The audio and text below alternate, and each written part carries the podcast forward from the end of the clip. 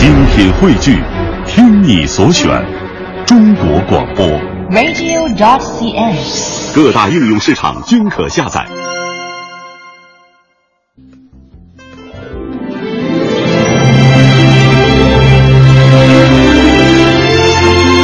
传承五千年，纵横八万里，电波中的山河岁月，谈笑间的海角天涯。人文中国与您一同感受神州大地跳动的脉搏。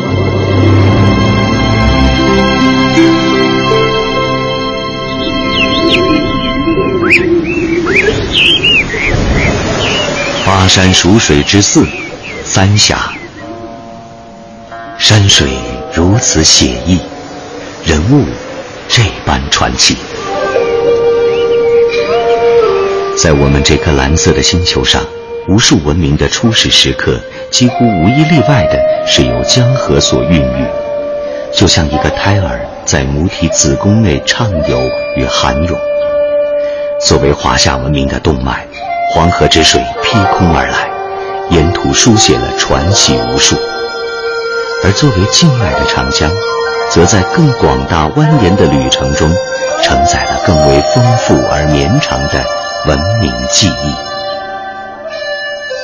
沿着长江，我们泛舟而上，一路作别江南的伊犁，江北的雄浑，长江中下游的富丽与沉静。一点点地转化为野性和激昂。我们即将看到的是这条奔腾了万年的母亲河体内的另一种气质。就这样，我们一路来到了三峡。朝辞白帝彩云间，千里江陵一日还。两岸猿声啼不住，轻舟已过万重山。这也许是中国人最熟悉的有关三峡的启蒙诗歌。作为一个地理和历史概念，三峡一般指长江从奉节县白帝城起，经瞿塘峡、巫峡、西陵峡，到宜昌市南京关，两百公里长的一段峡江。这里是大巴山断轴带、川东断轴带和川鄂湘黔隆起褶皱带。三个构造单元的交汇处。华夏版图上东西结合部，长江上游与中游接壤地段，也是巴楚文化的发祥地，是秦巴、巴蜀、巴渝地理及其文化的结合部。由于原始长江深深切过石灰岩背斜山地，挟雪山奔涌之水。汇聚四川盆地大小支流，以四千五百一十二亿立方米的年均流量涌入三峡。区内山势雄奇险峻，江流奔腾湍急，峡区交滩接众，夹岸风插云天，平均海拔一千米以上，最高海拔三千零三十二米。三峡天险生成。传统的三峡景区名胜古迹与自然美景交相辉映，美不胜收。今天我们先为大家提炼出三峡中最短的一个辖区——瞿塘峡。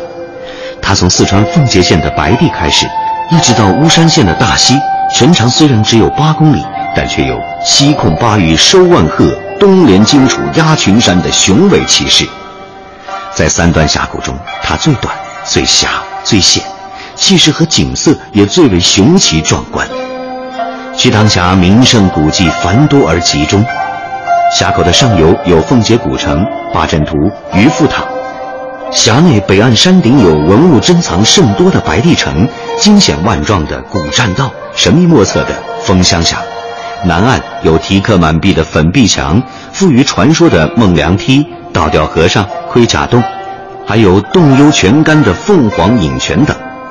在凤香峡下游不远处的南岸，有一座奇异形状的山峰，凸起江边，人称犀牛望月。峡口南岸的大溪文化遗址是考古工作者最感兴趣的地方。距白帝城仅几公里的杜甫草堂遗址，更是诗人流连忘返之处。